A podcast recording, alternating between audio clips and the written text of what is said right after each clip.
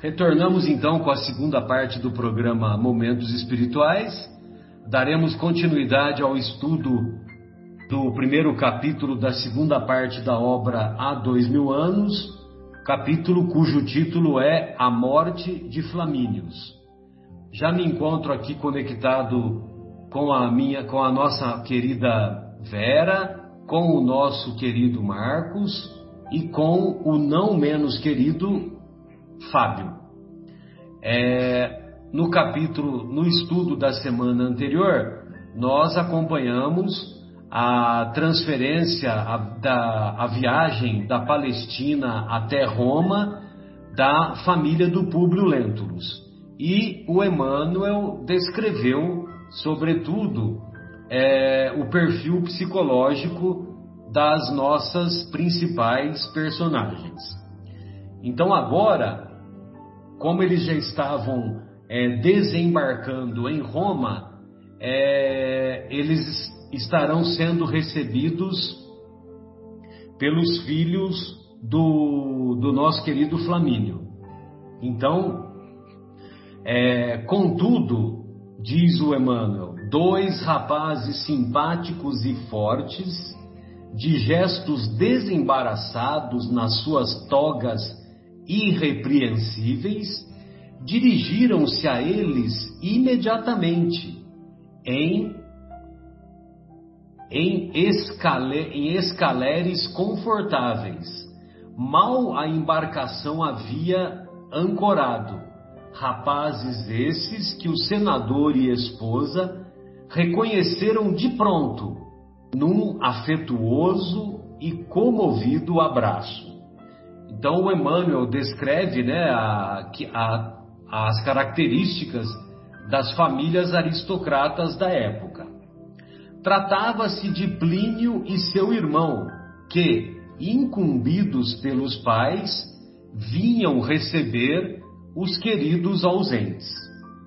Apresentados a Flávia, ambos fizeram um movimento instintivo de admiração recordando o dia da partida, quando a haviam acomodado no beliche entre os seus gemidos e caretas de criança doente.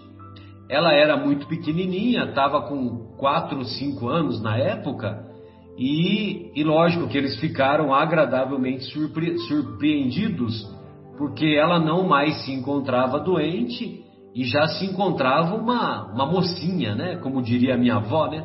A minha avó costumava falar mocinha, falava meninota também, né? É. Meninota vocês costumam falar lá no, no sul de Minas, não? Sim, meninota, sim. Meninota. Claro. E viu, Marcelo? Eu Oi. olhei aqui no dicionário aqui que é escaleres. Ah, pois não. Eles pegaram um, um barquinho, dois barquinhos que são escaleres, e foram de encontro à embarcação grande. Como se fosse um bote em direção a um Exato. navio, né? Nos um remo, Chama-se embarcação miúda de proa fina e popa larga, movida a remo, para prestar pequenos serviços de transporte. Olha que interessante. Bacana, então, né? Ou seja, antes do barco, deles descerem do barco, eles já pegaram antes o barquinho e foram então, mas eu acho que é bacana essa descrição e legal você fazer esse comentário, porque mostra a ansiedade que, que, eles se encontravam em querer abraçar os amigos queridos do pai, né? Exato, e, ansiedade, e, intimidade. Exato. É. Então, quer dizer, tá, tá mostrando, né, que é, um, um, sentimento superior que eles tinham. Então, quer dizer, eu acho bacana isso. Bacana. Ele poderia esperar, né? Poderia ficar lá tranquilo, é. esperando o é, barco. fazendo minha obrigação. É, exatamente. Fizeram um pouco mais, né? Um pouco mais. Apresentados a Flávia, ambos fizeram um movimento instintivo de admiração, recordando o dia da partida, quando a haviam acomodado no beliche entre os seus gemidos e caretas de criança doente. A jovem impressionara-se também com a figura de ambos, de quem possuía apagadas reminiscências, apagadas lembranças, entre as recordações remotas da sua infância. Principalmente Plínio Severus, o mais moço, a havia impressionado profundamente com os seus 26 anos completos, do mesmo porte elegante e distinto com que ele havia idealizado o herói da sua imaginação feminina. Bem, é, é, eu, o, o, meu avô, ele desencarnou, eu estava com cinco aninhos de idade, né? E eu me lembro, eu tenho uma vaga lembrança dele, assim, de alguns momentos em que ele ficava sentado, meu avô materno, ficava sentado na, na cadeira em frente àquela televisão preto e branco, né? E também, e também assim, é, saindo do banheiro após escovar os dentes que eu encontrei com ele, entendeu? Assim, né? Nessa, são duas vagas lembranças que eu tenho. Eu estou fazendo esse comentário porque ela, a Flávia, ela, é, ela também estava com mais ou menos com 4, 5 anos e foi o período que, que, que, é, que é o período que ficou marcado na lembrança remota dela é, do, do, desses dos amigos do pai, né? Que são que eram amigos dela também, né? E que, e que estavam mais jovens, né? Mais na infância.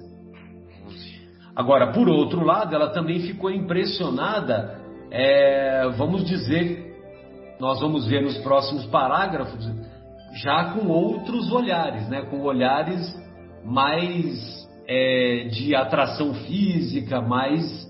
É, que ela também está tá, tá passando daquele período lá da, da, da adolescência.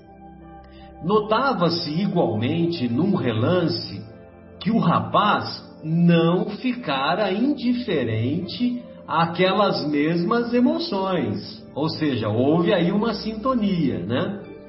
Porque, trocadas as primeiras impressões da viagem e examinada a situação da saúde de Flamínio Severus, considerada pelos filhos como excessivamente grave, Plínio oferecia o braço à jovem, enquanto Agripa lhe observava num leve tom de ciúme.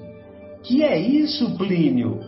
Flávia pode suscetibilizar-se com a tua intimidade excessiva. Ô, ô meu irmão, né? O Agripa fala pro Plínio. Ô brother, que negócio é esse? Você não, você não acha que você tá muito saidinho, não? Né? Mas ao mesmo tempo ele estava demonstrando um certo ciúme. Ora, Agripa, respondeu ele com um franco sorriso, estás muito prejudicado pelos formalismos da vida pública. Flávia não pode estranhar os nossos costumes na sua condição de patrícia pelo nascimento. E, ademais, não nasci para as disciplinas do Estado tão do seu gosto.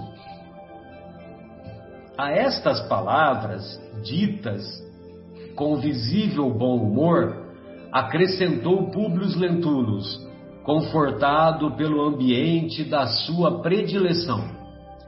Vamos, meus filhos. E dando o braço à esposa para desempenhar a comédia da sua felicidade conjugal na vida comum da grande cidade, seguido de Plínio, que amparava a jovem no seu braço forte e conquistador em assuntos do coração, desembarcaram junto de Agripa a fim de descansarem um pouco antes de seguirem diretamente para Roma. E, para o que? Todas as providências haviam sido tomadas pelos irmãos severos com o máximo de carinho e espontânea dedicação. Lógico, né, que o Flamínio orientou os filhos a tratarem muito bem eles, né, porque eles eram pessoas íntimas do coração. Agora, o que chamou atenção aqui eu tenho certeza que de vocês também, é que o Públio Lentulus deu o braço à esposa para desempenhar a comédia da sua felicidade conjugal. Uhum. Ou seja, é aquela história do Escort XR3 vermelho de 86, né? Sim. É, se esqueceu de falar conversível. Conversível, é. Ou seja. Ou teto solar. É, com, com teto solar. É, então, ele. É, eu estou falando isso, viu, Vera? Porque na, na década de 80, esse carro, né, o Escort XR3 vermelho conversível, era um, e com teto solar, era, era um carro por todos nós admirado, né? Quem era portador desse carro, vamos dizer com franqueza, era invejado, né? Só que muitas vezes quem estava dirigindo esse carro era uma pessoa que estava numa depressão profunda, entendeu? Então o fato de você estar tá dirigindo um carro de último tipo não significa que você está necessariamente em paz íntima, em harmonia, em harmonia espiritual, em, em elevação de, de sentimentos, né? Então, é, o, o, o nosso querido senador Públio, ele dá o braço para a esposa para mostrar para os outros que ele é muito feliz. E na verdade, a vida íntima conjugal dele é uma tragédia. Não é uma comédia, é uma tragédia. E, é, e no entanto, ah, pelo convencionalismo de todas as épocas, né? Porque não é só daquela época que havia isso. Pelo convencionalismo social de todas as épocas, nós vamos encontrar que ele estava apenas desempenhando uma comédia ele estava sendo um ator de comédia ao dar o braço para essa personagem, para esse espírito de alta hierarquia que nós temos acompanhado, que era a nossa querida Lívia. Né? Ô Marcos, então depois, como é que se dão os acontecimentos? Ah, vamos lá. É, vou complementar aí, né, o Marcelão. É, o, o, o público era só uma questão de aparências, aparências e nada mais. Ele deu o braço para a Líbia, mas ele não dava o braço a torcer. Boa. É, fazer um, um, trocadilho com a condição do público. Mas vamos lá, vamos dar sequência ao livro. Ao livro. Lívia não se esqueceu de Ana, providenciando para o seu conforto junto aos demais servos da casa, em todo o percurso de caminho que o separavam, que o separava da residência.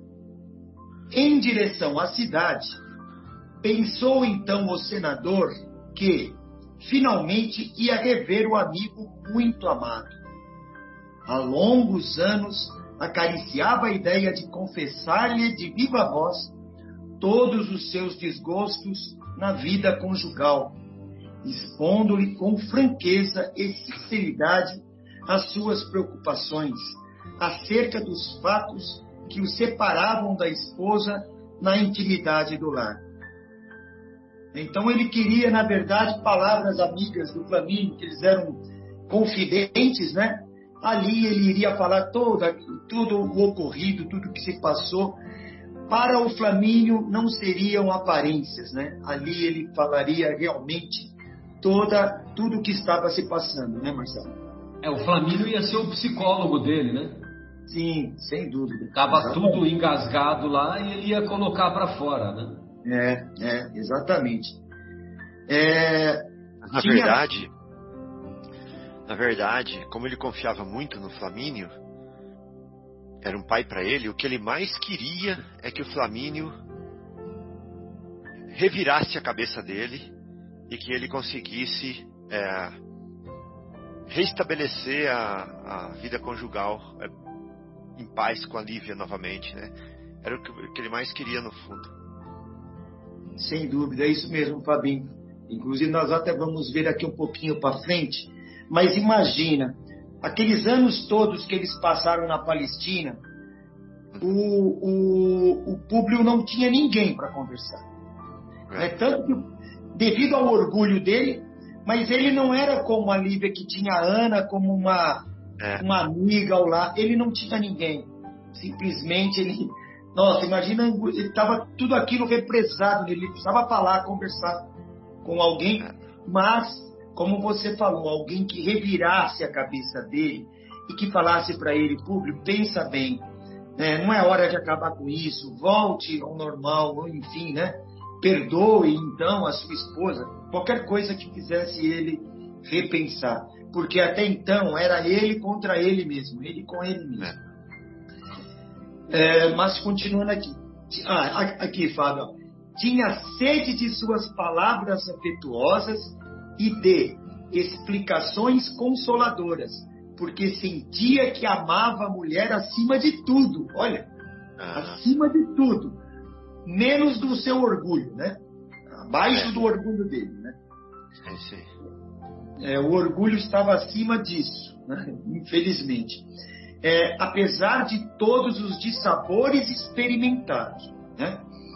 não crendo sinceramente na sua queda, apenas seu orgulho de homem o afastava de uma reconciliação que cada dia se tornava mais imperiosa e necessária. Ele achava necessário, olha, você vê que coisa, né? O que é o orgulho mesmo, né? É, em breve, continuando, né? Qual em foi breve, o tema da primeira parte?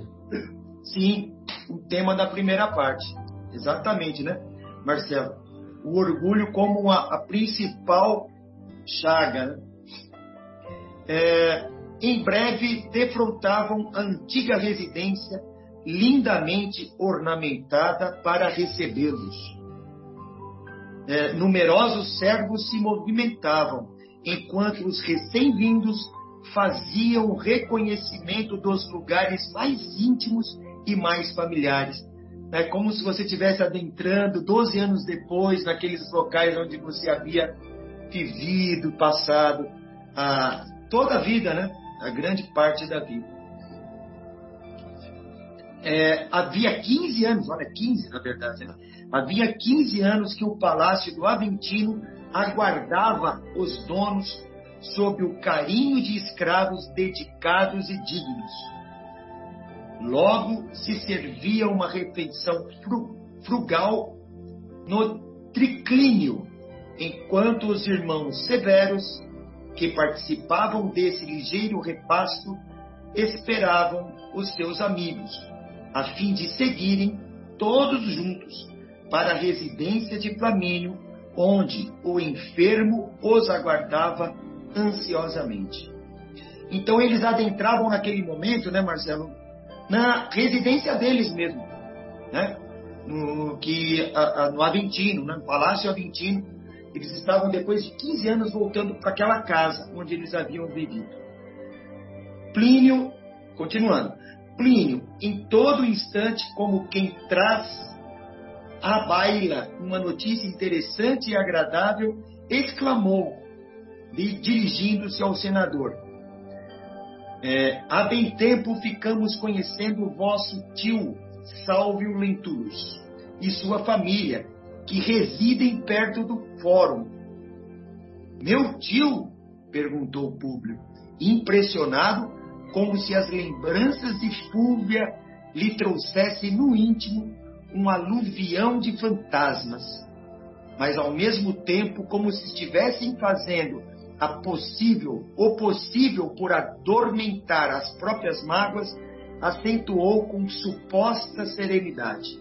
Ah, é verdade. Faz mais de 12 anos que ele regressou da Palestina. Então ali ele ele, ele falou, puxa, é verdade, meu tio voltou para cá, né? Retornou para cá e estava ali morando bem perto da casa dele. Agora vamos ver, né? Como é que se discorre isso, né, Vera? E, e ele estava tão contente, aí ele recebeu essa informação e essa informação colocou uma pulga, né? Na, É, falei, ai meu Deus, lá vem os fantasmas de novo, né? Exato. Bom, vamos pois lá. não, Vera. Foi neste Comenos que a gripa interveio como a vingar-se da atitude do irmão, quando ainda não havia desembarcado, exclamando intencionalmente, ó ciúmes, é.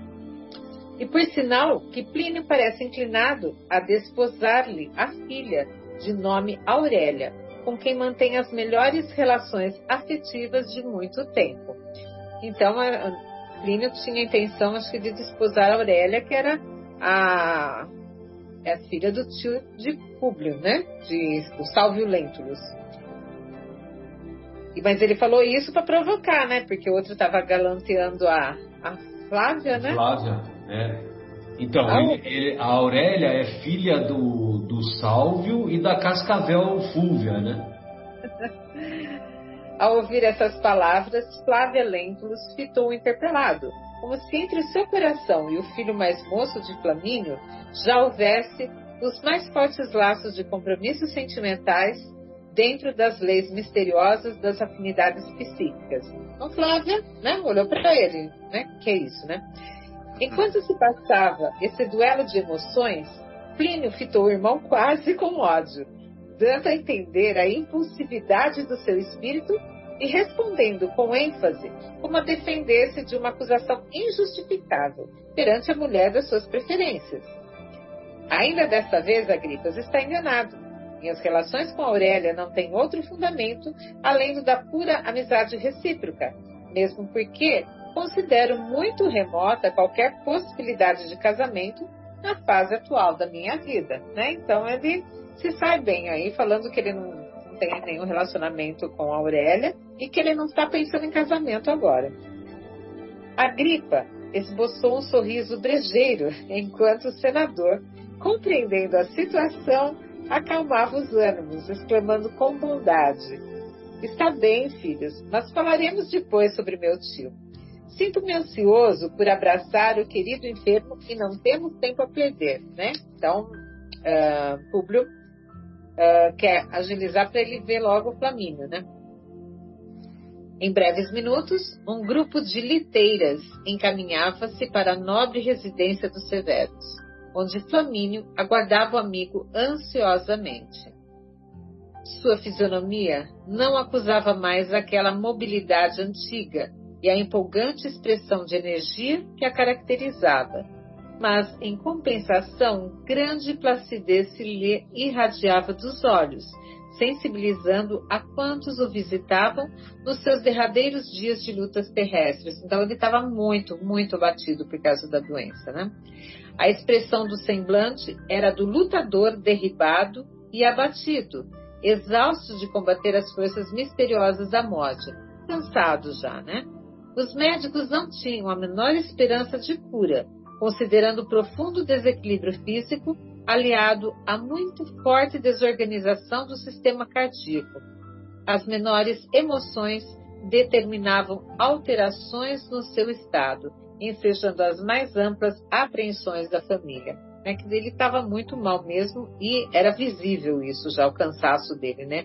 O abatimento e cansaço, já que a doença cansa a gente também. De vez em quando, os olhos serenos e tranquilos se fixavam detidamente na porta de entrada, como se esperasse alguém com o máximo interesse, até que rumores mais fortes, vindo do vestíbulo, anunciaram ao seu coração que ia cessar uma ausência de 15 anos consecutivos entre ele e os amigos sempre lembrados. Então, aqui, o Flamínio desejava muito rever Públio. Né? Olha a ansiedade que aqui expressa da, do desejo de ele ver. Nós foram 15 anos afastados. Né? E é isso aí. O Fábio continua agora. Estava se esgotando o fluido vital dele, né? E provavelmente, é, já programado pelos benfeitores espirituais, é, esse retorno do, do Públio, da Lívia, da família, é, logicamente que seria a, encerraria, né, melhor dizendo, encerraria com chave de ouro a sua existência naquela oportunidade. Né? Pois não, pois não, Marco nesse, Fábio. Nesse, Marco quer falar. Nesse pedacinho da, da, da, da Vera, eu fiz uma. grifei aqui uma linha muito interessante que o, o Emmanuel, o, o Emmanuel né, fazendo a descrição naquela. Na, ao, ao, ouvir as palavras, a, a Flávia lendo-os, né? Fitou, interpelado e tal. E aí ele coloca aqui.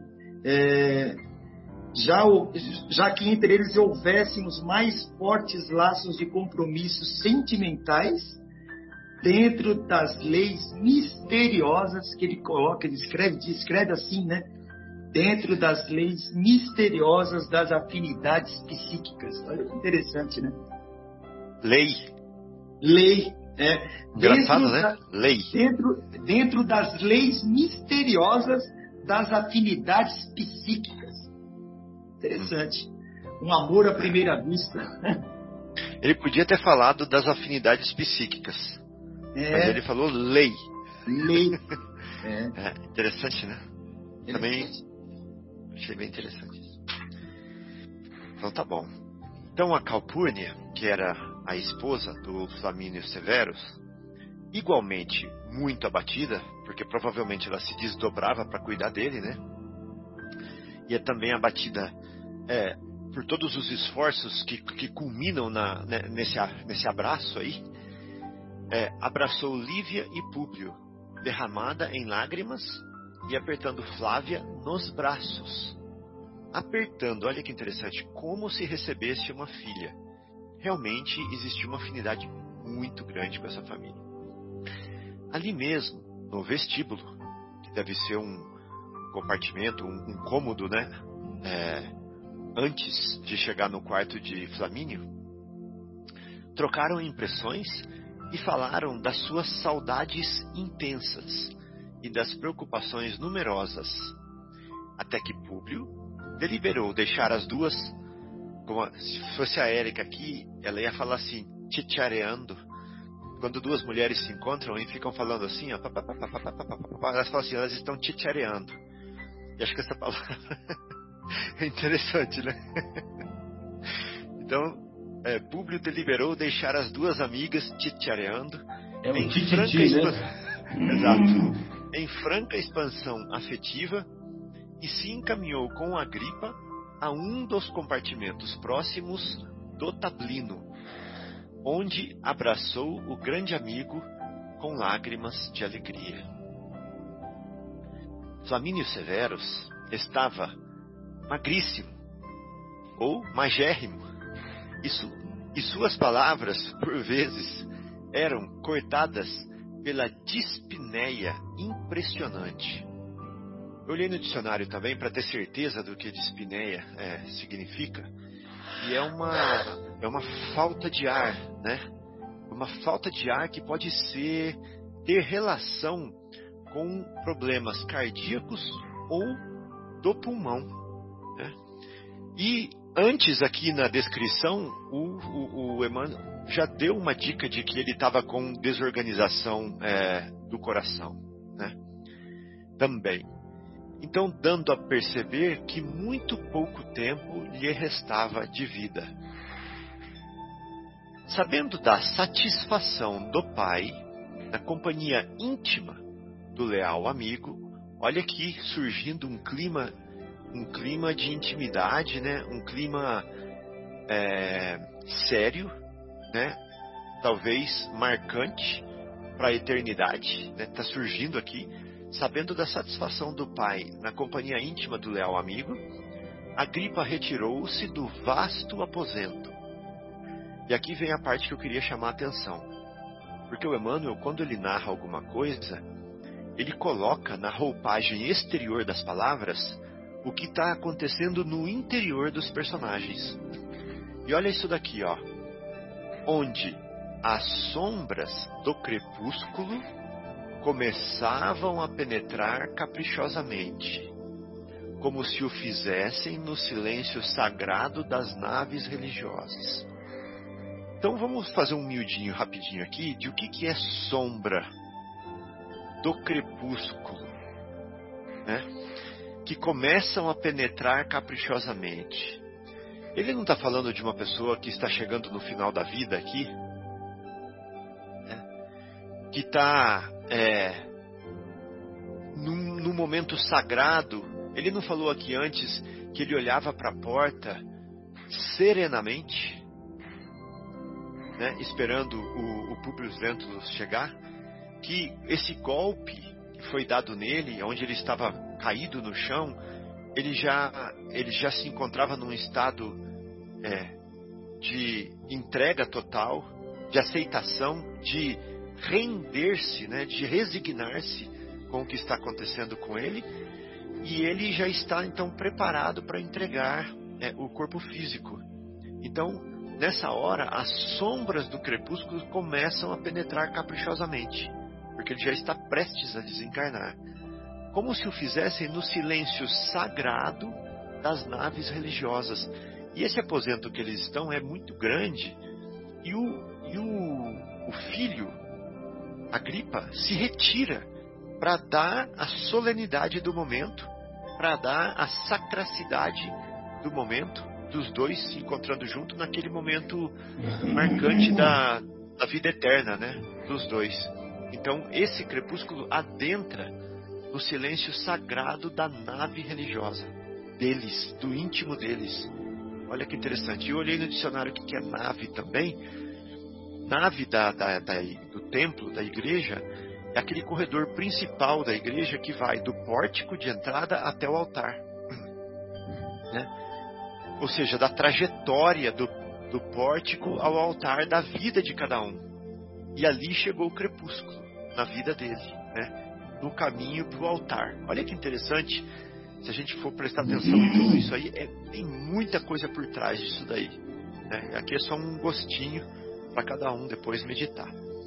Ô Fábio, né? e só para contribuir com essa sua reflexão, está me ocorrendo aqui que também os confessionários ficavam dentro do ambiente da nave, da igreja, né?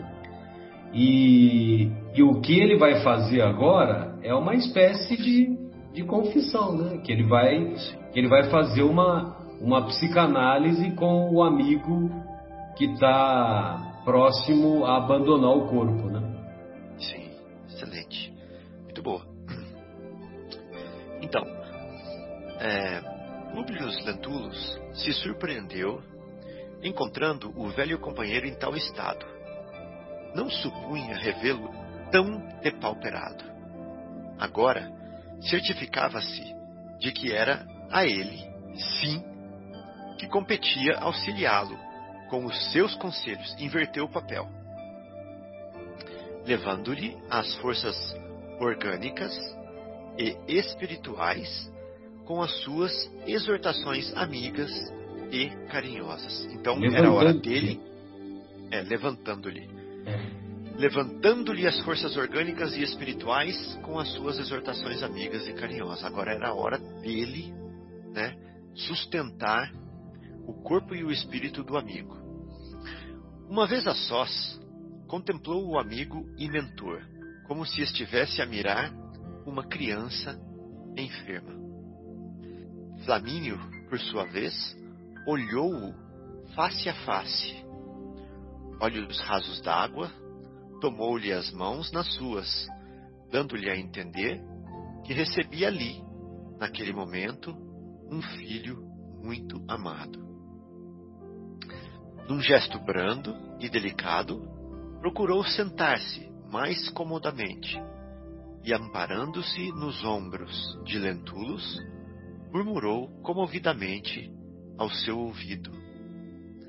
Murmurou, Públio, aqui já te não recebe o companheiro enérgico e resoluto de outros tempos.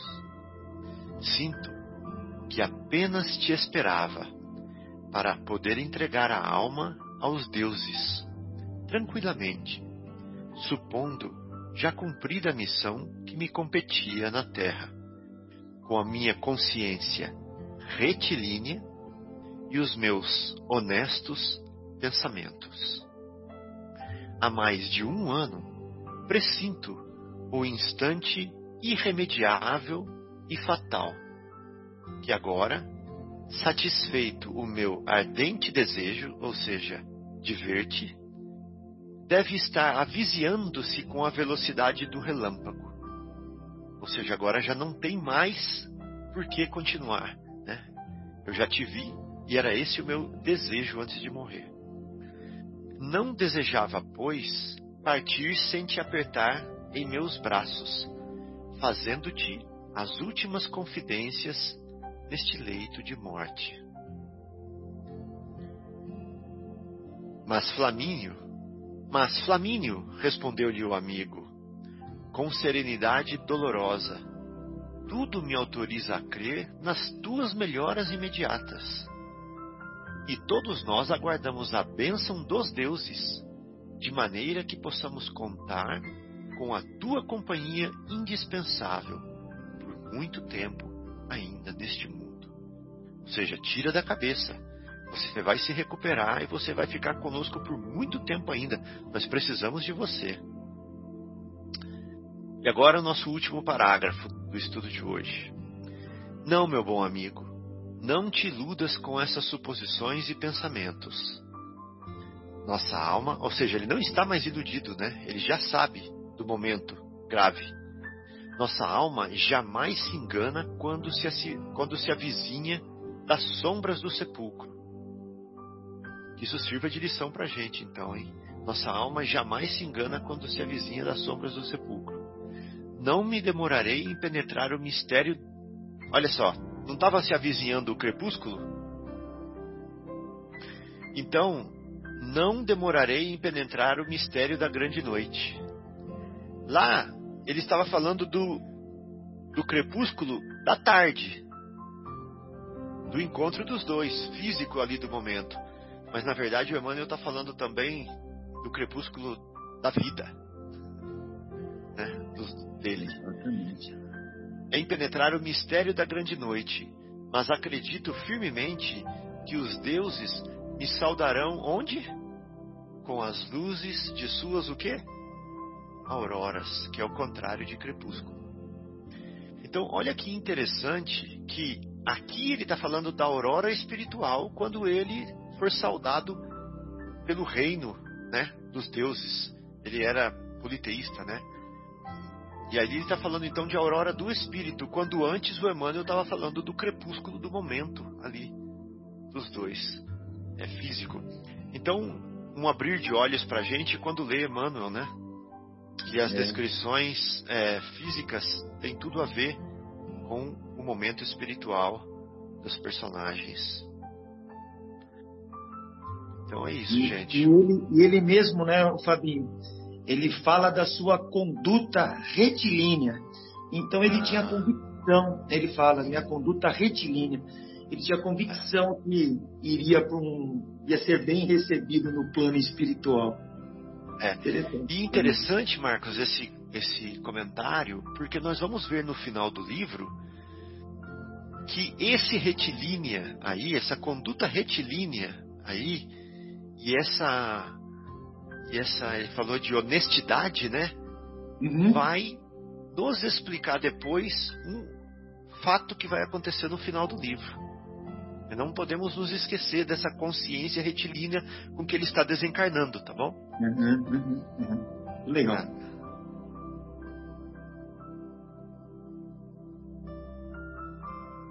Muito bom, amigos. Vera, gostaria de acrescentar mais algum comentário? Marcos? Muito bom, Fábio. Não. Gostei de ver essa, essa relação aí, crepúsculo e aurora é. Bem sacado aí, né? E é, é típico de quem acompanha o miudinho, né? É. Vera, fica aí o convite se você já acompanhou algum estudo do miudinho, que é muito bacana, viu? O Aloysio Elias é sensacional. Vou mandar um link aí no, no grupo e para você. É uma hora, uma hora de reflexões ele pega um versículo do Evangelho de Mateus e ele destrincha assim de maneira brilhante, viu? Vale a pena. Pois é, não, o, o Fábio fez uma observação realmente impressionante, que eles estavam adentrando o, o crepúsculo, né, que é a transição, tarde para a noite. Depois ele fala: Não demorarei a penetrar no mistério da grande noite. É. Ou seja, tá, o crepúsculo está entrando na noite. É. E a nave religiosa onde eles estão. Isso significa um momento solene da vida dos dois. Solene. Ali. É uma nave religiosa. Né? É, é, é um momento solene. Assim como foi solene a descrição do sonho que o, que o Públio Lentulus teve lá no primeiro capítulo do livro, da primeiro capítulo da primeira parte. Sim, e como foi solene. Também foi um acontecimento solene e também tem uma, similitude, uma similitude com, com o que vai ocorrer na, nas próximas linhas aí. Maravilha. Muito bom então, pessoal. Então, feitas essas observações, né? Retorna, retornaremos na próxima semana com a, com a continuidade desse estudo, dessa obra maravilhosa. Um grande abraço a todos e, da nossa parte, tchau!